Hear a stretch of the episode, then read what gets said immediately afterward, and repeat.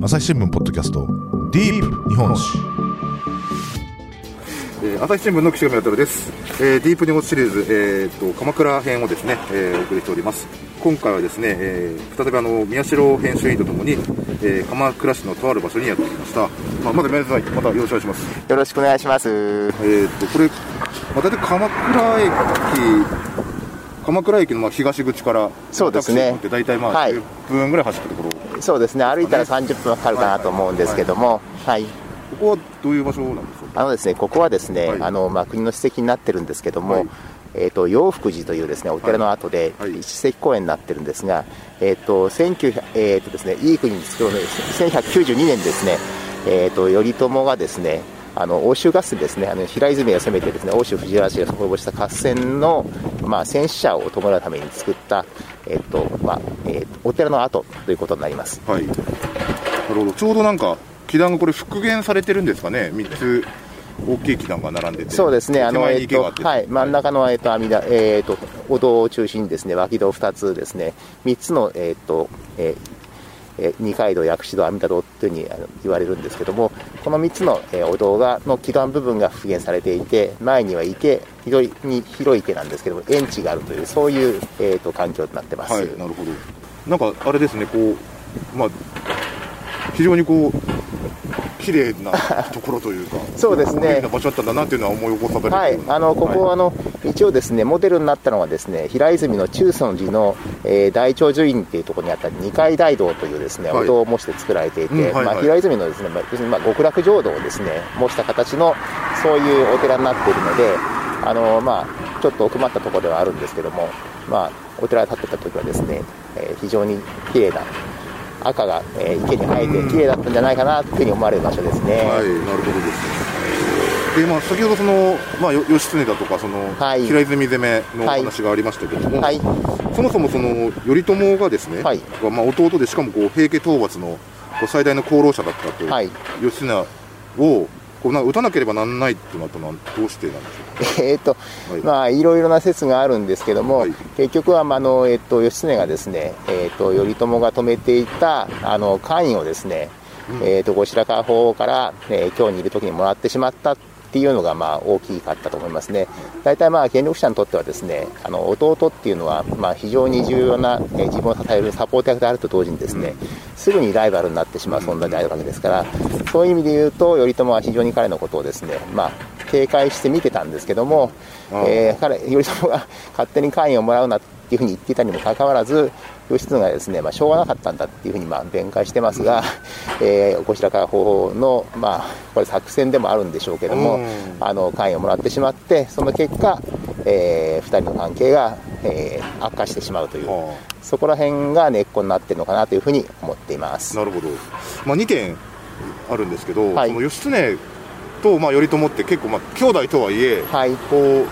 兄弟っていうとね同じ家でこう仲良く育ったというイメージありますけど、実際は結構年が離れていてはい。で義経はもう生まれてすぐそうですね、あのまあ、寺の方に。はい、はい。はい、まあ、存在はもちろん知ってたんでしょうけども、はい。あのえー頼朝がね、あの従軍している時に初めて会うことになるので、後に、それまでは会ったこともなかったということで、あのまあ、他にもね、兄弟何人かいるし、おじさんもいますけど、あの頼頼とかいますけども、あのたまたま吉に義経に、まあ、軍略の際があったので、クローズアップされることになったとはい。いうことになるんですかね。うん。ああそうですよね。兄弟はいっぱい頼朝自身も三男でそうですね、ね。はいはい。であのさっきもう一つあの後白河後白河法の作戦戦略みたいな話ですけど、ははい。こうなんかどういう意図になるまあ、あの、いろんな見方があると思うんですけども、あ,、あはいはい。の、まあ、えっ、と、結局、まあ、義経、要するに頼朝に対抗できるですね、その結局義経を自家躍動中のものとすることによって、まあ、要するに、まあ、えっ、と、平安、まあ、平家いなか平家の時もそうなんですけども、要するに、まあ、その当時の、まあ、えー王家って言ってる、まあ、天皇家ですね、要するに朝廷ってものは独自の武力を持ってなかったわけですね。だけど、まあ、武士を取り込むことによって、えーそれを武力を、えーと思うままに使ってきたということで、義経っていうですね非常にまあ軍略の天才を手元に置くことによって、独自の武力を持とうとふうに考えてたんじゃないかなというふうに思うんですけども。えなので、まあ、そういう意味もあってあの義経を自分の武力として使おうと思ったんじゃないかなというふうに考えるんですがまたはそのなんていう源氏の勢力を分断しておきたかったところもあるのかなと思ったり。そうですね。それももちろんあると思います。はい。まあなんかその辺のこうさ策略っていうかですねこうなんかまあ、後白河法というのは非常にあの勢力家で、多分あの当時では一番政治ってことが分かってた人じゃないかと思いますし、頼朝さんはあの、ね、あの幕府を開くまでは非常に、まああのまあ、冷たいところもあるって言われますけども、まああのまあ、政治のことについてはあまり考えてなかったような気がするんですよね。なので、そういう意味で言うと、本当にあの、ね、あのいろんなこと、あの裏も表も知っている後白河法の、まあ、考えていた政略に、まあ、義経は、まあ、はまってしまったのかなっていう気がしますね。なるほどですね。で、まあ、先ほどその、まあ、欧州攻めのその戦没者をね、はい、供養するためにこう建てたお寺だというお話でしたけども、うん、まあ、こうやってこう追悼した相手を弔うっていうのは、まあ、当時は珍しいことじゃなかったあのまあ、ここの場合はですね、あのこちらが、えーと、鎌倉側から従軍している兵士もいっぱい亡くなってますので、はい、全部でまあ数万の人が亡くなったって言われてるんですけども、その中でまとめてあの弔うっていうことは、そんなに珍しいことじゃなかったんじゃないかなというふうに思いますけども。あなるほど、はい、あれは、まあ、その頼朝のこう信心深さみたいなところも現れてるのかなという。どうなんでしょうかね、まああのまあ、逆にあの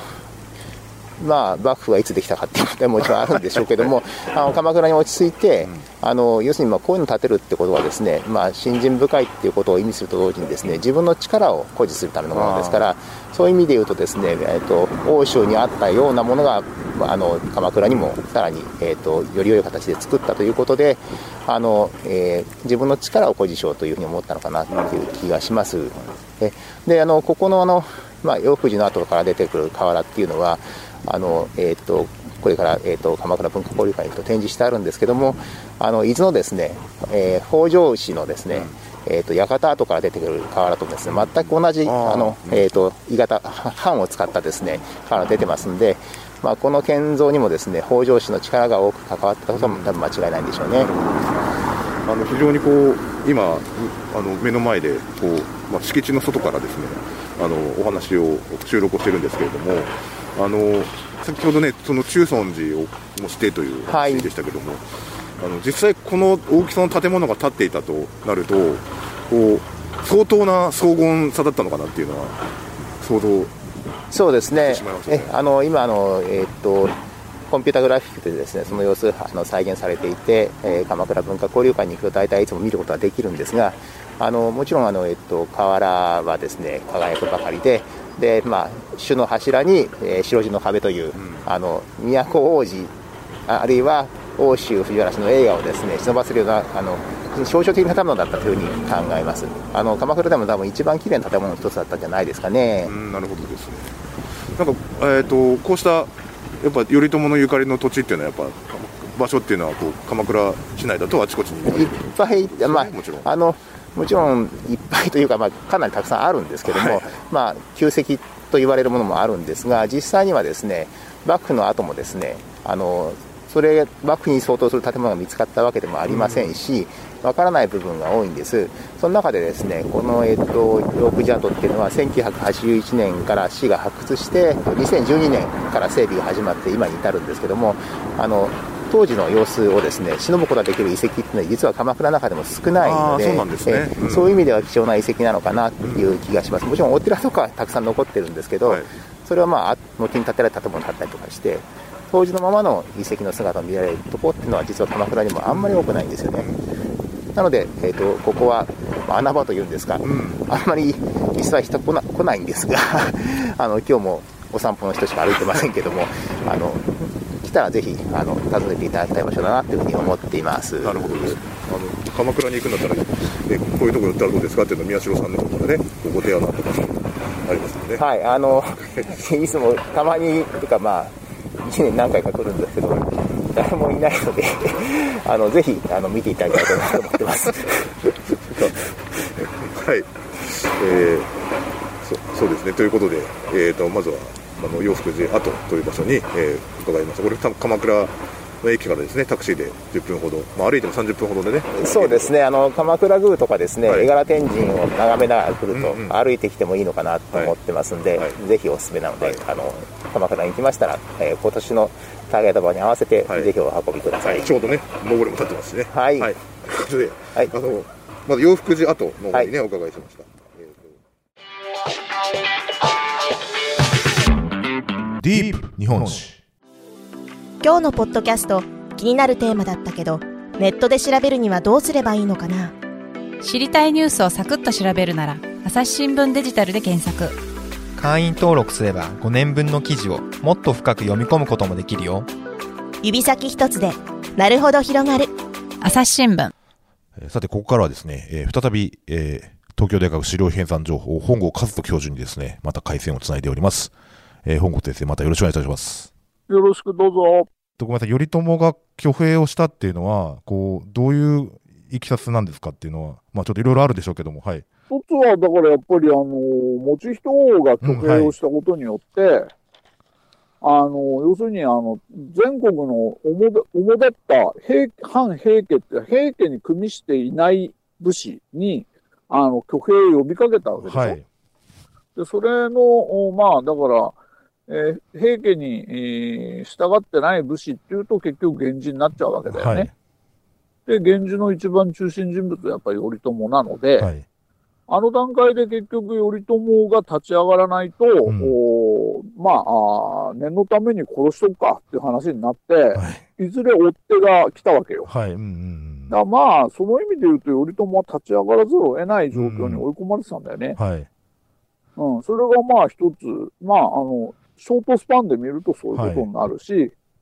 まあ、もうちょっと長い射程で見ると、うん。要するに、平家はその前のお6ヶ月、半年前にクーデターを起こして、平家政権が、あの、えっ、と、先制政権に、あの、要するに、そこで初めて平家政権ができるわけだけど、はい。それがうまくいってないわけですよ。だから、はい。それで持ち人王の挙兵とかあったわけだから、はい。もうほとんど持たなかったんだよね。はいまあ、クーデターっていうのは、あの、後白河法皇の幽閉のところになそるんですかうそうそうね。だから、それはやっぱ全国的になんか、あらいかんだろうっていう話になっていて、それで、あの、頼朝の挙兵もその大きな流れの中で考えるべきなんじゃないですかって話ね。なるほどですね。うん。いや、その、いや、ぼ私、その、先生のご本、ちらっと読ませてもらった時にですね、その、はい。まあ、なぜ頼朝が鎌倉にっていうのは、その、書かれてあった通り、こう、あ、なるほどなと思ったんですけれども、その、はい。まあ、ごめんなさい、改めて先生の口からおお伺いしたいのは、その、そもそも鎌倉に、その幕府を頼朝が置いた理由っていうのは、まあ、その、朝廷と距離を置きたかったということもあるんですかあ、ねそ。れはあるんじゃない、ううん。ん、物理的な距離を置きたいっていうのがあったんじゃないのかな？で、まあ、もう一つ、その、先生がご本の中に書かれていたのは、その、まあ、挙兵の理由っていうのが、その、平家の打倒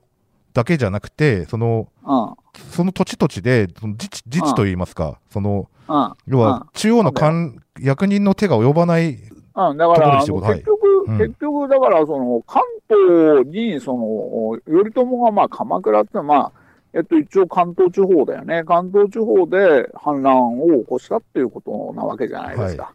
でこれやっぱり京都の近く、畿内、うん今の近畿地方なんかで起こすわけにいかないんですよ。やっぱり、はい京都の支配が強力だから。だかうん、らやっぱ反乱軍が成功するためにはやっぱ関東だったのかなっていう感じですよね。はい、で、まあそこで、要するに、えー反乱、まあ言ってる反乱軍だからさ。はい、反乱軍が立ち上がる。で、それは、やっぱりその、えー平家を倒すっていうことよりも、あの、在地領主、まあ、その土地その土地の武士たちの不満がもう鬱積してたわけでしょ。はい、で、それをおエネルギーとして、えーまとめることによって、頼朝は大きな力を持ち、それを今度朝廷で認めてちょうだいっていうことで、朝廷と折衝しながら、頼朝は幕府を作っていくって話になるわけですね。はい。えーっと、まあ、平家滅亡後の、まあ、うん。僕らの歴史の勉強の中ではですね、うん1192年に頼朝が征夷大将軍に任せられるとはいいうはい。ことで、えこの時点で幕府が成立したということではないんですよね。いや、だから、その、どういうふうに、あのね、何が、必要かっていうと、研究者が何年に幕府ができましたかって、はいあの考えるっていうよりは、幕府ってどういうものなんでしょうかうんはいっていうことを考えることによって、答えはおのずと出てくるわけですよ。はい。だから、やっぱりその、朝廷とあの鎌倉との交渉っていうのはすごく大事だよね。で、あの、次々に、えーあの、朝廷からいろいろなあ権限をお鎌倉の頼朝は奪取していくわけじゃないですか。はい。それが重要だよねうんって考えるとすると、おそこに、例えば1185年、はい守護地頭のお任命をお朝廷に認められたこと、はいそれから1192年に征夷大将軍に任命されたこと、あるいは1190年に上洛して、えー後鳥羽上皇と面会して、えー大納言、右近の大将に任ぜられたこと、まあそういうのが入ってくるわけですよ。はい。で、だけど、お朝廷から認められたっていうんじゃなくて、自立するっていう、んその要するに、軍事政権として自立するっていう意味だと、もう早くも1180年にそれはできているはい。ので、うんうんうんそうすると1180年説になるわけ。はい。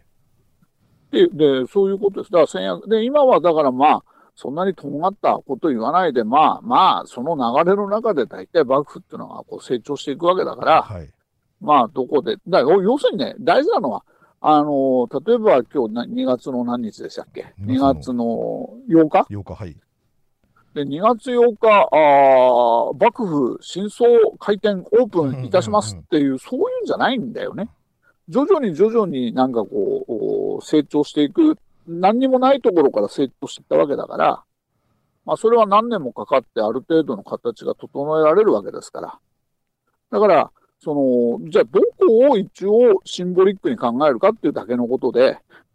あの、だから、そういう意味では1180年っていうのも一つの考え方だし、1185年もいいし、1192年でもいいんじゃないのっていう話になるわけです。先生ご本の中では、あの、読友が挙兵をして、その、まあ、えっ、と、最初うん。、鎌倉に入った時鎌倉に入った時っていうふうにお書きになってらっしゃいましたよね。うんそれをもってこう、まあ、そこでスタートと考えてもいいんじゃないかみたいな書き方をされたかと思うんですけども。うんうんうんだからさっき言ったみたいに、あの、あの、僕はだから、頼朝が自分の足で立った。あの、要するに自分の足で自立したっていう、そこが大事なんだと思ってるから、朝廷から何かを与えられたっていうんじゃなくて、自分で何かをしたっていう方が、うんあの、重要かなと思ってるんで、1180年っていう説を立て、あの、って言ってるんですなるほっていうどことですね。なんか最近は教科書にもね、そのいい国作ろうってなくなってるっていうふうにお聞きしますもんね。うんうんうんうん。まあ、そこはあんまり大した問題じゃないけど、だそうかですよね。はい。ら。はい。あの、で、その、まあ、僕らなんかその征夷大将軍っていうのと鎌倉幕府っていうのはセットで教わってたんですけども、これはもう切り離して考えるべきだということなんですよね、やっぱり。です。はい。うんわかだからす。、うん。まあ一番いい例はあれでしょ源頼家が頼朝が死んだ後に後継者になるじゃないですか。はい。うん。だけど彼征夷大将軍じゃないからね。あ、そうなんですね。二代将軍と言っても、はい。二代将軍っていう言い方めんどくさいからするけど、はい。頼朝の後継者であり幕府の主であるけれども、まだ征夷大将軍には任命されていません。ええっ、と、彼がはい任命されるのうんは3年後か、あそれぐらいかああ、な。そうなんですね。はい。それだから別にうん征はい将軍になななってないと、お幕府のあの主にはなれませんということではないんですよ。ああ、そうなんですね。なんかそこをこう、うんなんかいね、その、中学とかのれ日本史の勉強では、ね、セットで勉強しますけども、だそこはだから切り離して考えるという話なんですね。そうっす。はい。はいまあ、私たちは、まあ、長い間あの鎌倉幕府ができましたっていうことを、特にまあ50代40代50代以上の人たちは学んできたわけなんですが、はいはいあの今もうあの幕府ができた年はっていうふうに教科書には書かれてませんから、うんうんうんそれはやっぱりそういう今の意識っっていうのが反映されてきてるんだと思うんですよね。だからあのさっき先生は、えー、と1180年の頼朝の挙兵の年で鎌倉に入ったのをもって鎌倉幕府の成立っていうふうにあえて言うんだったらっていう話をされましたけどもまああのねあの守護地頭が置かれた年であるとか征夷大将軍が置かれた、えー、とをもらった年であるとかっていう意見も分かれているのでそれはあのその人たちが考える幕府像の違いっていうか、あの私たちが後付けで考えてるものなんですが、さっき先生がおっしゃったみたいに、どうでもいいっちゃどうでもいいんですけども、まあ、そうだと、まあ、落ち着きが悪いんで、なんか節目が欲しいんだったら、この辺かなっていう、そういう感じですよね。征夷大将軍の、はいまあ、言葉の定義って、要はその先ほど幕府とセットでよく勉強させられたっては話しましたけど、でもはい。そもそも、あ、はい。そのまあ、最初に征夷大将軍だったそののは、その坂の上の田村麻呂ですか？えーとですね、最初じゃないんですか？いや、あの人、確かに1回、2人目で、一番最初になった方が別にいるんですけども、ははい。い、2人目ですね。ではいそもそもそ、の、まあ、武士としてというか、はい。その蝦夷氏を、はい。その平定する人にこう与えの武勲といいますか、称号として与えられた、だから征夷なのか、ああ、それはそうなんですよ。はい、それはその通りです。で、はい。なんかその最最初の頃の征夷大将軍は幕府作ってないじゃないかっていうはあ、思ってた、素朴に思ってたんですよね。はい、いそのや、その通りなんです。だからそれは正しい理解であって、まあ、そういう意味で言うとですね、あのまあ、正統大将軍っていうあの、えっと、説もあるんですけども、あの木曽の義仲ですよね、あのえっとやられてしまいますけど、はい義経に。彼もあの征夷大将軍はもらってたわけですよ。ああ、はいはいはいはい。でも彼はあの幕府作ってないですよね。はいなので、あの征夷大将軍と幕府っていうのは全然イコールではない。だから、あの秀吉さんはあの征夷大将軍もらわずに、あれ、幕府って言っていいのか分かりませんけど、政権を打ち出せますけど、あの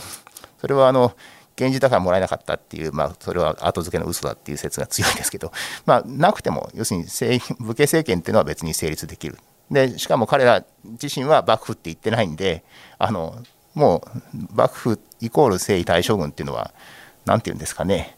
あの歴史学的にはもう盲説になってるんじゃないかなっていう気がするんですけど、今、だから歴史の授業でもそういうふうにセットで教えてないんですか？教えてないと思いますよ、だから征夷大将軍になりましたっていう事実があって、はい。あのえっと、幕府が、幕府ができたってあんまり言わないんじゃないですかね。そうなんですね。うんうんだから大体、大体幕府がどこにあるかって言って、頼朝の支度が幕府なんだからさ。はい。自宅が。ってはいいうことでしょ、はいよ頼朝のプライベートな、うんくあのお家が幕府なんだから。あそうなんですね。うん。そうです、そうです。だから幕府っていう言葉は、えーっと将軍がいる場所っていう意味で鎌倉時代の吾妻鏡とかにも出てくるんですけどもそれが要するにまあ使われるようになる頻繁に認識して使われるような江戸後期以降でで明治以降になって、まあ、学術的な言葉として定着して私たちの持つような幕府っていうイメージが出てくるので、まあ、あの当時の人たちは幕府って言い方少なくとも自分たちの政権、まあ、政権でもなかったっていうふうにおっしゃってましたけど言ってないんでそこら辺がちょっとずれてくるとこじゃないのかなっていうふうに思ってます。それ、そもそも言葉の意味っていうのは、はい、えっとですね、はい。これはあの、えー高橋正明先生のご本に詳しいんですけども、はい。これ、もともと中国から来た言葉で、うんうん。将軍がいる場所っていう、そういう意味なんですよね。はいだから自宅って言ってましたね。はいそうですね、はいなので、まあ、そこから転じてあの将軍がの自宅とか居宅っていうのを風にして使われてたっていうことなので、まあ、あのそういう意味では間違ってないんでしょうけど、それがまあ政治体制とか政治権力っていうのを指すようになったっていうのは、それはもう明治以降のことなのかなっていうふうに思っておりますが。だ当時、だから源頼朝が鎌倉幕府ですって自分たちで言ってるわけじゃないあそれは全然ないです。なるほど。だから、その、そう室町幕府、足利幕府、あじゃあ江戸幕府って幕府って、同じ幕府って言っても、はい、そのまあ統治の仕組みも全然違えば、そのこう支配していたエリアも全然違うというか、そうですね、だからあの 鎌倉幕府と江戸幕府は全く違うものですよね、多分ね、きっとね、ああいう形にもなってきてませんし、はい。まあ、あの武士のあのあり方っていうんですか、もうあの鎌倉武士は武士武者じゃなくても武士って言っていいと思うんですけども、あの求められる、えー、と武士像とか、そういうものも違ってきてますし、だからまあ、幕府っていうふうに一ふうに一言まで言ってしまっていいのかなっていう気はちょっとしますけどね。はい、ですみません、ちょっと話飛ぶんですけれども、はい。えーっとまあ、鎌倉幕府のその特徴的な役職、し政治システムの役職としてですね、まあしあのうんまあ、執権という、まあ、北条うんうんうん。氏があの代々つく、えー職があるんですけれども、このうんうんまあ、この幕府の統治システムの特徴っていうのはこう、どういったところにあるんでしょうか？あまだだから全然その、なんていうのかな、あの、システマティックじゃないっていうところですよ。はい逆に言えば。むしろね。あの、だから、ちゃんとその、えーこういう仕事をするのはこの役所。で、えーそのトップがこの人。とかっていう形できちっと、まだ明確じゃないのね。はあ、はあはだから、そういうことで、なんか、あー執権っていうのはじゃあ、時政が執権、初代執権なのか、義時が初代執権なのか、そのあたりも大体わかんないですね。はあ、ははで、執権つったら、どんなあ役職なんですか？どんなあ、例えば役職、うん、役職もそうだし、ど、執権になるとどんな権限が、あえー認められるんですか？それも明らかじゃないですね。はい。大体基本的に将軍を補佐するっていうから執権っていうんだよね、はい。あくまでも。だから、それは、だから、あの、そういうシステムがないことがむしろ、おまあ、えっと、本当に武家の政権はよちよち歩きで、えーできたばっかりだから、いわかんないんですよ、その辺が。ないる。ほどですね。だからそのそそれこそその頼朝がその鎌倉に拠点を置いてからその初めから政権構想としてあったというよりはそのその時々に応じて必要なものを作っていたというイメージになるんですかね。そう頼朝の時は、だからまあ、頼朝がまあ、どまあ、なんていうか、先生君主みたいなもんだからさ。はいだから、あそんな風にその政権構想っていうのは、だから俺がとりあえずリーダーとして頑張んなきゃなっていう、そういうことだから。はいええ。あの、ああんまりだからシステマティックな政権構想はないはずです。なるほどですね。いやだからそのこう鎌倉幕府っていきなりこう朝廷から独立したものができてそのこういろんなその統治のシステムを作っていってるんだけどその頼朝のその素地はどこにあるんだろうかなんて考えてましたけども。いや、だから、うん。それがさっきも言ったようにはい。間違いなんだよ。根本的に。はいだから、2月8日に鎌倉幕府新装開店オープンですっていう、そういうもんじゃないんだよね。はい。うんうんうん。なんかこう、なんかこう、なんだかわかんないものはそこに生まれ、でそれがどういう形になるのかなっていう形で、はい。まああ、あったわけですよ。はい。だから、それはだから、あの、今みたいに大蔵省、大蔵省、財務省あって、なんとか課があって、なんとか課があってって、そういうんじゃないんだってば。ね、だからはい。結局、あの先ほど本郷先生もおっしゃったみたいに、あのなんていうんですかね、あのまあ、とにかくあの政治なんかやってかたことがない人たちがはい。政治を始めるわけですから、まあ、あの大江の広元とかが京都から降りてきて、あの下ってきてから、まあ、大体整っていくっていうことあるんでしょうけど、手探りでね、あの要するに、まあ、京都の朝廷とかのやつを学びながら、いろんな形でやっていくわけであって、あの彼ら自身は、あのバッグ作ってなんとかやろうっていう感じじゃなかったと思い日ますよ本全国を支配してあげやろうとかないですね、はいはい、あのさっきおっしゃったみたいにシステムもできてませんし、うん。あのそれこそあの本郷さんが言ってた、あのえーっと鎌倉殿とその仲間たち。はい。っていうイメージが多分一番正しいんじゃないかなっていうふうに私も思いますが、はい。あの先生、あのまあ、先生、はい。さっきあの福原幕府の話されたんですけども、まあ、あの福原幕府の、まあ、で意識したあの、まあまあまあ、独立性を持つっていう、まああのえー武家が朝廷から距離を取るっていう、この流れっていうのが鎌倉幕府にと言われるものにあの、まあ、流れとしては受け継がれていったっていうふうに考えてよろしいんでしょうか？そうだと思いますよ。だから逆に言うと、福原幕府っていうか、平家政権が、その、もっと積極的に在地領主たちの、おなんていうかな、あの、えーっと、要望に応える形で政権作れば、はいあれはもう完全に幕府だったはずなんだよね。なるほど、だけど、やっぱり、あの、京都から近いってこともあるし、福原ってやっぱり西国だから、基本的に西国ってやっぱり豊かだったんだよね、当時はね。だから、そういう意味で言うと、在地領主の不満っていうのが、そこまで高まってないっていうところはあるんじゃないかな。なるほど。で関東だとやっぱり、えー西国に比べて東国っていうのはやっぱり田舎感が強いから、はいますますその、なんていうかな、えっと、現地の武士たちにしてみると、おやっぱり物足りなさを感じてるわけじゃないですか。はい、うんだから、福原幕府はやっぱり不完全な形にならざるを得なくて、うんやっぱり関東だよな、関東での幕府っていう方が、えーだから言ってみれば僕はいつも言ってたのは在地領主の独立戦争だって言ってんだけど、それはそういう意味です。はい。あの先生みたいにあの福原幕府を評価される方っていうのは、特に東の方ではそんなに多くないような気もするんですけど、それはなんでなんですかね、先生。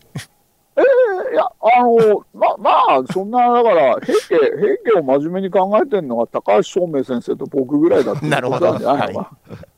あの、まだ研究が少ないんだよね、どうしてもね。でやっぱりそれはやっぱり頼朝が鎌倉幕府を作ったっていう方が、はい、はい、えーやっぱり注目を集めるからさ。なるほど。ですね。なんか、自分が歴史の授業で勉強してきたことがいろいろと覆されてですね、あのーたくさん発見があって勉強になるお話でした。先生、どうもありがとうございました。はい。どうもありがとうございました。はいお疲れ様でしした。まはい。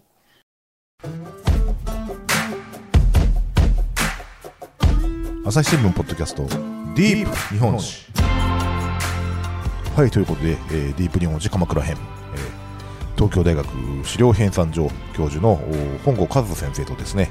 えー文化暮らし報道部宮代英一編集員にお話をお伺いしてきましたえーっとこれ本郷先生の方から、えーなんか新刊のご案内があるということで宮代さん。はい、あの先生、あの今年あのこれから出るようなご本があったら、ぜひ教えていただきたいなと思ってるんですが、えだからあの、その鎌倉関係で2冊出してるから、はい、あの北条氏の時代っていう本と、はい、それからあと川出からあ。鎌倉殿と仲間たちかな、川出書房から川出新書で出してるんですよ。鎌倉殿と13人の合議制ですね、えー川出書房の方から出ているということで、えこちらもちょっとご覧になっていただきたいなと思います。はい、ということで、えー朝日新聞ポッドキャストディープ日本史、えー岸上渉がお送りしました、えーそれではまたお会いしましょう。この番組ではリスナーの皆様からのご意見ご感想を募集しています概要欄の投稿フォームからぜひお寄せくださいツイッターやメールでも受け付けています。ツイッターでは番組情報を随時紹介しています。アットマーク朝日ポッドキャスト。朝日新聞ポッドキャストで検索してみてください。